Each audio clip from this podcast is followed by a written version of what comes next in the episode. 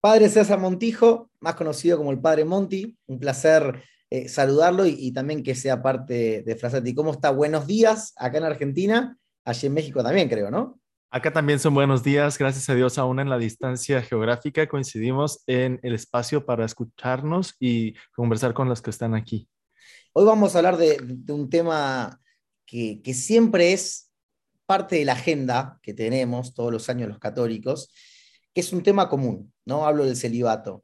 Eh, queremos empezar a, entender como jóvenes el porqué de muchas cosas, queremos empezar a, comprender qué dice la iglesia y fundamentalmente en su palabra, en su voz, en su testimonio, qué creen los consagrados acerca del celibato, que es lo más importante, más allá de lo que pueda opinar una persona. Así que me gustaría empezar por algo básico, por responder qué es el celibato, ¿no? porque quizás muchos no entienden qué es. Sí, a veces se confunde el celibato con lo que es la castidad. El celibato es la completa renuncia a tener relaciones sexuales, la llamada continencia, y en este caso que se vive por el reino de los cielos. Es algo que... ¿sí? Puede existir, por ejemplo, un sacerdote o un consagrado que una vez eh, que uno le entregó su vida a Dios, es decir, que fue eh, que terminó los votos, los, votos finales, en el caso de, de, una congregación, o que se ordenó sacerdote, haya tenido relaciones en su vida, o sea, previa a haber sido eh, sacerdote, monja, hermana de clausura, lo que sea, y que una vez que sintió el llamado de Dios, dijo, bueno, desde hoy en adelante yo propongo o, o me abstengo, digamos, de tener relaciones. Eso puede pasar.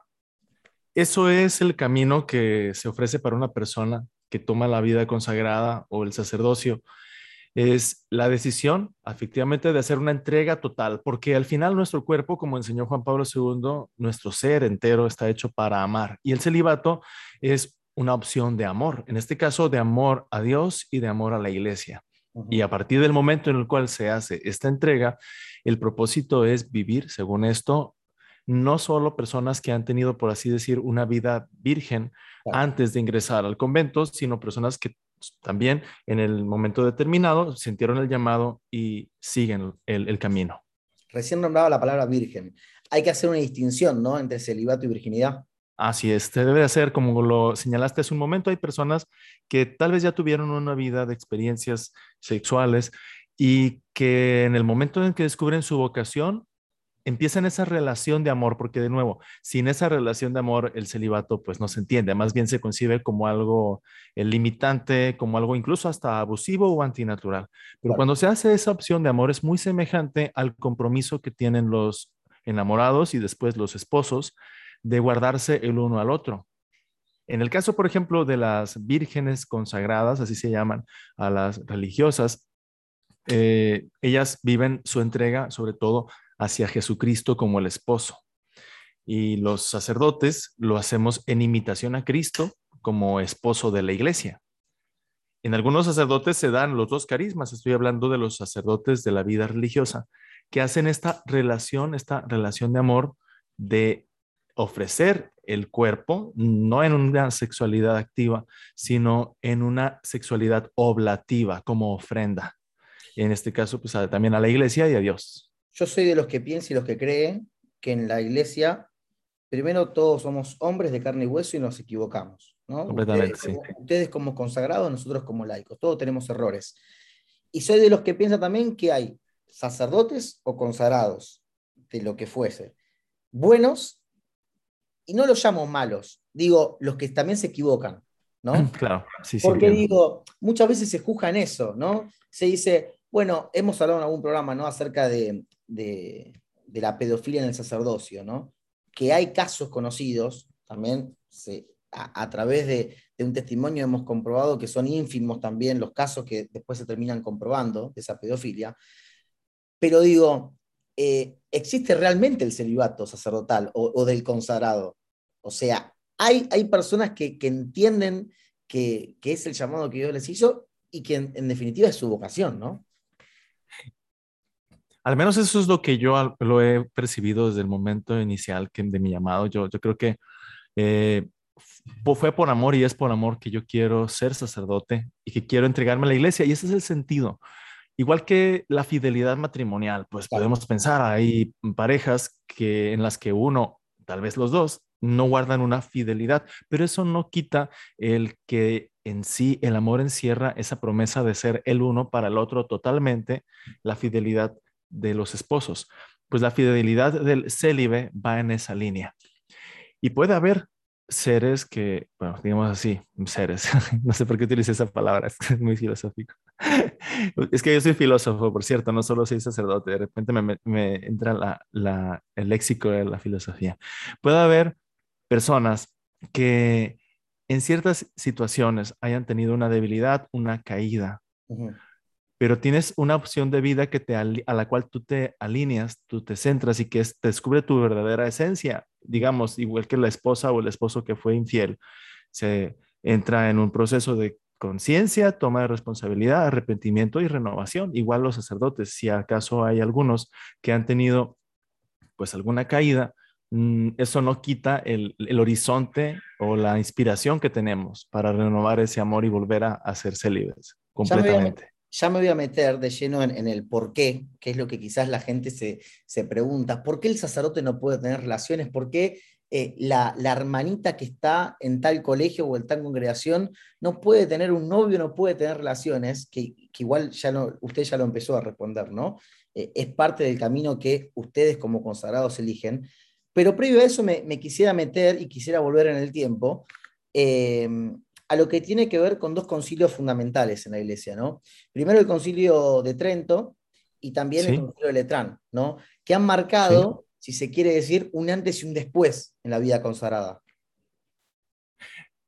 Aún incluso cuando esos concilios, que son las reuniones de todos los obispos en la iglesia, han establecido normas de obligatoriedad para los sacerdotes romanos, porque, atención, en la iglesia católica también hay otros ritos y familias de, católicos que no son romanos, y en los ritos orientales, ellos pueden casarse primero y luego consagrarse, ordenarse a sacerdotes. En el rito romano se ha eh, establecido como obligatorio que los sacerdotes seamos célibes, pero incluso más fundamentalmente están las palabras del mismo Cristo del Evangelio de San Mateo capítulo 19. Él habla de un don que es el ser eunuco, la palabra es trágica, pero es la que utiliza el Señor. Eunuco por el reino de los cielos. Y en, eunuco es un castrado, eunuco es alguien a quien se le ha quitado una parte pues, de, su, de su ser como hombre. Mm. Y por eso tal vez la palabra celibato tiene ese estigma de que se nos está quitando algo que todo hombre o que toda persona puede tener. Sin embargo, el celibato es el llamado a ser como Cristo, porque él dice el Señor que es por el reino de los cielos. Entonces, la razón por la cual una religiosa, un religioso, un sacerdote son célibes y están llamados a vivir el celibato es para hacer realidad el reino de los cielos.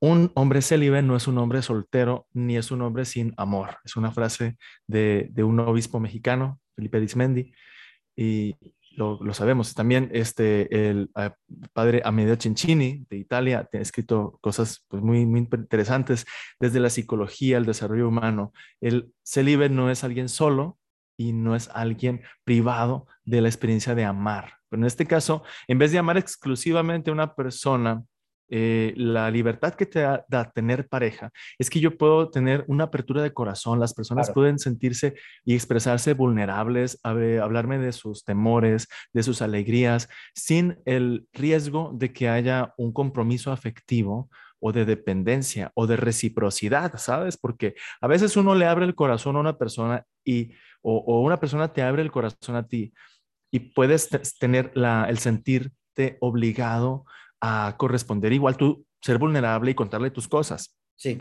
Entre amigos y sobre todo en la pareja, las confesiones son confesiones mutuas. no son de uno al otro, son yo te digo todas mis debilidades, todos mis pecados o todo mi pasado confío en ti, pero tú me tienes que pagar con lo mismo, tienes que también abrirme tu corazón y decirme lo mismo. Entonces, esa reciprocidad que hay en la intimidad de pareja, muy necesaria, no ocurre cuando una persona acude, por ejemplo, a confesarse con un sacerdote. El sacerdote solo es testigo y está ahí como amigo y como Cristo estuvo para perdonar pecados. Entonces el celibato también permite que yo pueda ofrecer el servicio del perdón, por ejemplo, con una libertad total, con una seguridad que le puede dar a las personas de que puedo respetar también ese espacio íntimo del corazón. Está bueno. y, pues estos son, hay muchas, muchos, muchos eh, motivos que convergen. No hay una única razón de por qué somos célibas. Y el centro de todo es porque así vivió Jesucristo. E, está bueno lo que usted marca porque eh, me, gusta mucho entender la historia de la iglesia, comprenderla. Eh, hay muchos cambios que se dan, ¿no? Eh, y que justamente esos cambios los, son, producidos por hombres, ¿no? Los, producen los hombres. Sí. Sea un papa, sea un obispo, sea un, laico, quien fuese, ¿no? usted volvía al origen y decía, el mismo Jesús fue el que propuso el celibato. y hoy la iglesia quizás lo toma como un don, ¿no? Un don de Dios para el Así pero, ¿desde cuándo se vive el celibato? Porque puedo poner ejemplos, ¿no? Jesús, mismo Jesús, la Virgen María. Sí. Eh, San Juan. San Juan, San, eh, Pablo. San Pablo. ¿no? O sea, hace muchos años que también se vivía el celibato. Sí, en, comunidades de eh, origen judío, digamos, sobre todo en, en, tiempos de Cristo existía un grupo llamado los esenios que ya tenían pues esa pues esa impronta de, vivir diferente a la sociedad. Vivían en lugares aislados de las ciudades y algunos de ellos eran célibes o incluso vírgenes. Desde el principio eh, eh, así lo hacían. Pero fíjense qué curioso que fuera del ámbito judío también en las sociedades eh, evangelizadas en Roma, en Grecia, en el norte de África, encontramos que los primeros mártires, por ejemplo, los santos más jóvenes que ha tenido la Iglesia Católica, han sido chicas que les iban a obligar a casarse. Por ejemplo, el ejemplo de Santa Cecilia, el ejemplo de Santa Inés, no sé si también Santa Brígida, creo estar muy seguro. Jóvenes que las obligaban a casarse, que, ya tenían un matrimonio arreglado por motivos, ya saben, de intereses familiares. Y ellas habían encontrado el amor en el amor a Jesucristo la felicidad y la realización y querían avanzar a una vida de virginidad para entregarse completamente a la fe y a Cristo y dieron su vida por ello. Es decir, no somos los sacerdotes. El mejor ejemplo de celibato en la historia de la iglesia han sido las jóvenes y los jóvenes que han sido vírgenes, que han sido eh, célibes, que incluso han dado la vida por esa causa. Porque de hecho existe esa, distinción ¿no? en el celibato entre la rama consagrada y la rama también laical, ¿no? Y de hecho, ahora mismo, por ejemplo, en la Iglesia Católica hay muchísimas más mujeres célibes que hombres célibes. Eh, así como datos curiosos, aquí eh, podemos mencionar pues esto, eh, que ahora mismo existen muchas más religiosas que sacerdotes célibes. Entonces el, celibato no es algo exclusivo de los sacerdotes, aunque en el caso de los sacerdotes tenga una orientación mucho más hacia el servicio de la comunidad mm, y en las religiosas y religiosos se nota más el motivo espiritual, en los últimos años se nos ha invitado a los presbíteros, a los sacerdotes, que también sea más visto no el celibato no como una disciplina, sino como el estilo de vida de un hombre que quiere ser imagen de Cristo. Mi vocación a ser sacerdote es ser imagen de Cristo, que la gente me vea como a Jesucristo. Eh, es, yo sé que es un estándar muy alto, es una, es una exigencia tremenda, pero al final es lo que la gente pide. Por eso digo, y vuelvo a lo de antes, ¿no? Creo y confío en que hay sacerdotes santos y que creo y confío en que hay sacerdotes que, realmente le dicen que sí a Dios permanentemente. Eh, lo saco un poquito de esto que veníamos hablando y lo llevo a los sacramentos. Sí. Como, como laicos tenemos quizás la posibilidad de adquirir todos los, quizás no, de adquirir todos los sacramentos menos uno, que es el, del orden sagrado. Sí. Eh, pero ¿qué distinción cree usted que hay entre el orden sagrado a través del celibato y el matrimonio. ¿Uno está por encima del otro o están los dos en la misma línea? Wow, qué pregunta tan tremenda. Debe existir, yo, yo te digo así, debe existir una diferencia. Y aquí ya me meto más en un terreno de teología, de investigación, de especulación, porque en la Iglesia Católica existe libre pensamiento. Claro no todo está marcado de unas disciplinas, de unas normas, de unas reglas ya definidas. No hay un libro, no hay un libro para los católicos que nos diga esto es así y así. No existe. Existe, existe lo que se llama el código de derecho en la iglesia que recoge los, las normas, que recoge todo esto y no establece ninguna diferencia. Cuando un sacerdote del rito oriental que primero es casado y después es ordenado, o incluso un, hombre que fue casado, sus hijos son mayores, se le puede conceder una dispensa si ya es viudo y no tiene un compromiso matrimonial, se le puede conceder un permiso para ordenarse sacerdote, pero no tendrá una vida matrimonial como tal. Bueno, a lo que voy es que lo que hacen sacramentalmente eh, un sacerdote casado y un sacerdote célibe es igual. El bautizar, el consagrar la Sagrada Eucaristía, el absorber los pecados. Nada más que hay un asunto interesante, digo, debe existir una diferencia por lo siguiente. En el sacerdocio hay grados. Entonces, un primer grado es el diaconado, en el sacramento del orden me refiero, el primer grado es el, diaconado y los diáconos, la gran mayoría de los diáconos en la iglesia católica son hombres casados, también en la iglesia católica romana, en el sacramento del orden, y eso es completamente compatible porque la presencia del diácono en la comunidad es del Jesús servidor, Jesús que sirve a la, a la comunidad. Pero luego el siguiente grado, que es de más intensa unión y participación o identificación con Cristo, eh, ahí un hombre que, pues célibe, ¿sí? Eh, además es, es, presencia de Jesús célibe. O sea, ya, ya puedo yo mostrar más de Cristo, pues. La diferencia es que yo puedo expresar algo de Cristo que el que está casado no. ¿Y qué puedo expresar de Cristo? Pues, por ejemplo, una disponibilidad de tiempo, una disponibilidad afectiva. Y digo afectiva, ¿por qué? Porque mis tristezas muchas veces son las tristezas de mi gente, mis dolores, mis preocupaciones son las de mi gente. Y yo no le puedo pedir a un padre de familia que deje de pensar en su esposa o deje de pensar en sus hijos y ponerlos en segundo o tercer lugar para poner en primer lugar a la comunidad. Eso no es natural.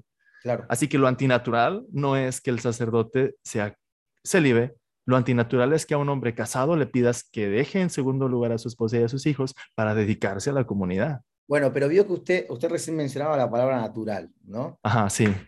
En este mundo tan maravilloso en el cual vivimos, eh, entre tantas críticas que llegan para con la iglesia, se piensa y se cree que la persona que ha tomado la determinación a través de un llamado, ¿sí? a través de, una vocación sólida y concreta, eh, ya es una especie de, de, ser raro, ¿no? De, un ser raro.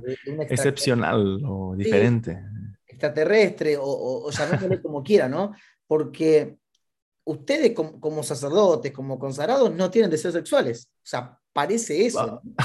Parecería. Pero sí, somos humanos, seguimos siendo humanos. Los impulsos, las, sensaciones, los ciclos biológicos, la... yo que escuchaba un día conversar a una religiosa que me decía, bueno, decía en una de esas transmisiones o, o programas por internet, sí. yo hubiera querido consagrarme y decir, Señor, te entrego mi vida, mi virginidad y quítame el ciclo menstrual, porque no lo necesito, porque no voy a tener hijos, ¿ok? Pero no, no es así. También ellas tienen su ciclo, tienen todo, todo lo que es el aspecto hormonal y que también se expresa afectivamente. Y los varones lo mismo. Seguimos siendo humanos. Lo que a lo mejor, no sé si va por ahí lo que me comentaba Chicho, que natural, hay quienes piensan que es antinatural ser célibe porque estás renunciando a, una parte de tu ser como hombre o como mujer. en este caso sería interesante que una mujer, una religiosa también conversara sobre este tema, porque yo te doy la parte masculina, ¿no? En primera mano. Eh, te, hablo de la parte masculina, del, ser hombre y ser célibe. En esto, mm, lo, que, lo que lleva a no entender el celibato es porque la hoy día todo lo que es el mundo de los deseos humanos eh, se entiende como si tú deseas algo, debes tenerlo, solo porque lo deseas. Y también la cultura de Occidente es una cultura consumista, en la cual los deseos se viven como un resorte para esclavizarnos al consumo. Entonces, si deseas poseer algo, tómalo. ¿Quién te lo impide? ¿Por qué no? Estás, tú lo mereces, es tu derecho. ¿Y qué pasa? Que en la realidad uno va asumiendo compromisos. Y tal vez cuando uno es joven piensas que todas las posibilidades y las opciones son infinitas porque de hecho tu vida no está completamente definida. Pero una vez que ya vos decidís una, un camino profesional, una vida de compromiso familiar como madre o padre de familia, y en este caso ser sacerdote es un compromiso de vida, pues ya mis opciones no son infinitas. Y lo mejor para mi felicidad es ser coherente con ello. Es decir, si ya vos incluso decidís tener una mascota, pues no soy libre de no darle de comer a mi mascota. Tengo el compromiso con mi mascota. Si ya vos decidís un camino profesional, digamos, de docente o de médico o de abogado, generalmente son profesiones a las que se les pide una ética a quienes las ejercen. No, no da igual si lo que yo haga, si ya tomé una elección de un camino profesional. Entonces, realmente es fruto de mi libertad. El celibato es fruto de una libertad que encuentra un camino y yo encontré el camino de querer vivir el estilo de vida de Jesucristo, que fue célibe. ¿Para qué? Para no sentirme atado a una amistad particular con una persona, a una relación particular con una mujer o con un hombre o con alguien que demanda más de mi tiempo que de lo que yo puedo dar al, servir y al estar con Dios, ¿eh? porque la soledad para mí es algo maravilloso. Eh, yo recuerdo, te voy a contar una anécdota, que un día, después de cenar con unos amigos, un matrimonio, cuando los despedí a la puerta de mi casa y esperé que subieran al, vehículo, pues aquí en México la costumbre es que el anfitrión espera a que se marchen las visitas y, y ellos no se marchaban. Entonces les digo, bueno, ¿qué pasa? Es que queremos esperar a que usted entre a su casa porque nos da tristeza ver que se queda tan solito. Y yo les dije, no, pues lo que quiero es que se vayan, que me dejen solo. o sea, para mí, la soledad para mí es fruto, o es una oportunidad, mejor dicho, para dar fruto de creatividad, de, de crecimiento espiritual, de desarrollo humano. Es el momento en el cual me nutro y crezco para dar también a los demás un, hombre que tiene hijos, que tiene esposa, pues primero debe, se debe a su familia, se debe a, su, a, sus hijos, antes que, que pensar pues en uno, en esa clave que no es egoísta, sino que yo, por ejemplo, leo, oro, hago ejercicio, cuido mi, mi nutrición, cuido mi descanso, mi meditación diaria, todo eso, no por decir que, tengo ya el 100% de bienestar, sino que es para servir, para, para ser más amable, para ser, tener energía, para rendir las 12 horas de servicio o más que a veces tengo cada día. Y, eso pues no lo, no lo concibe un, no se puede dar tal vez en una vida matrimonial o en una vida no célibe. Le voy a hacer una de las últimas preguntas, padre, y quizá la respuesta es obvia. ¿Es feliz usted? Tremendamente feliz. Digo, feliz. Digo porque quizás el celibato, me parece, que muchas veces también se lo relaciona a eso, ¿no? Digo, una persona que quizás no pueda tener relaciones sexuales no, no va a ser feliz. Usted vive su vida, dijo, con 12 horas o más, ¿no? De, vocación y de servicio a los demás, como un acto primero de amor, en segundo lugar de entrega, a los, primero a Dios y después a los demás, y en tercer lugar como un estilo de vida, ¿no? Que eso produce felicidad y gozo. Muchísimo. Y que, además de esto, mm, no, no asume el celibato una persona desde el día uno que ingresa al camino de religiosa, de religioso, de sacerdote, sino que hay una formación. Así como en el matrimonio, gracias a Dios existe el noviazgo que va preparando a, a las chicas y chicos para madurar, para aprender a ser fieles, para aprender a escucharse, a resolver conflictos, pues también el tiempo formativo, que en el caso de México son mínimo ocho años lo que se hace en la, en la formación. En las casas y, de, lo que es la formación religiosa varía. Pero el estándar, por ejemplo, de los seminarios diocesanos, yo que soy sacerdote diocesano, pues desde el principio tenemos todo un proceso en el cual contamos con apoyo psicológico, psicopedagógico, afectivo, dirección espiritual, conversación entre amigos, lo que se llama la confidencia, tener diálogos, tener eh, oportunidades, también la oración, por supuesto, eh, porque la castidad y el celibato son dones del Espíritu Santo, y, ir aprendiendo e ir integrando a cada época. De manera semejante, yo, yo lo digo, como los matrimonios, tú aprendes una forma de ser fiel en tu juventud, luego necesitarás aprender una forma de ser fiel en tu madurez y luego en la tercera edad, en la edad adulta mayor. Cada etapa es un aprendizaje, no es lo mismo el cuerpo, la mente, todo va cambiando en uno eh, según va avanzando la edad. Y por eso la formación continua es clave para seguir siendo felices en el celibato.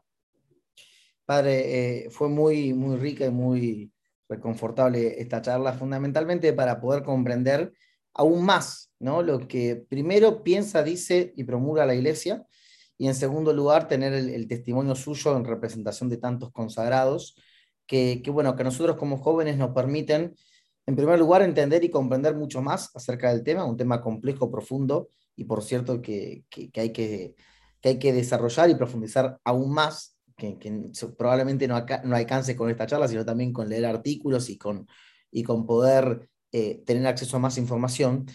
Pero me gustaría para cerrar que, usted le deje un, mensaje a los oyentes de, la radio, aquellos que son jóvenes, aquellos que son adultos, aquellos que son niños, que pueden llegar a escuchar este programa, acerca de, la vida en general, ¿no? Digo, muchas veces se dice, solamente pueden ser santos los que son consagrados, los que son sacerdotes, los que, las que son hermanas, aquellos que son monjes de, clausura, pero existen en muchos casos, de hecho nuestro programa lleva el nombre de Frasati, que fue laico, ¿no? Laico, claro. Eh, nada, un mensaje para despedir.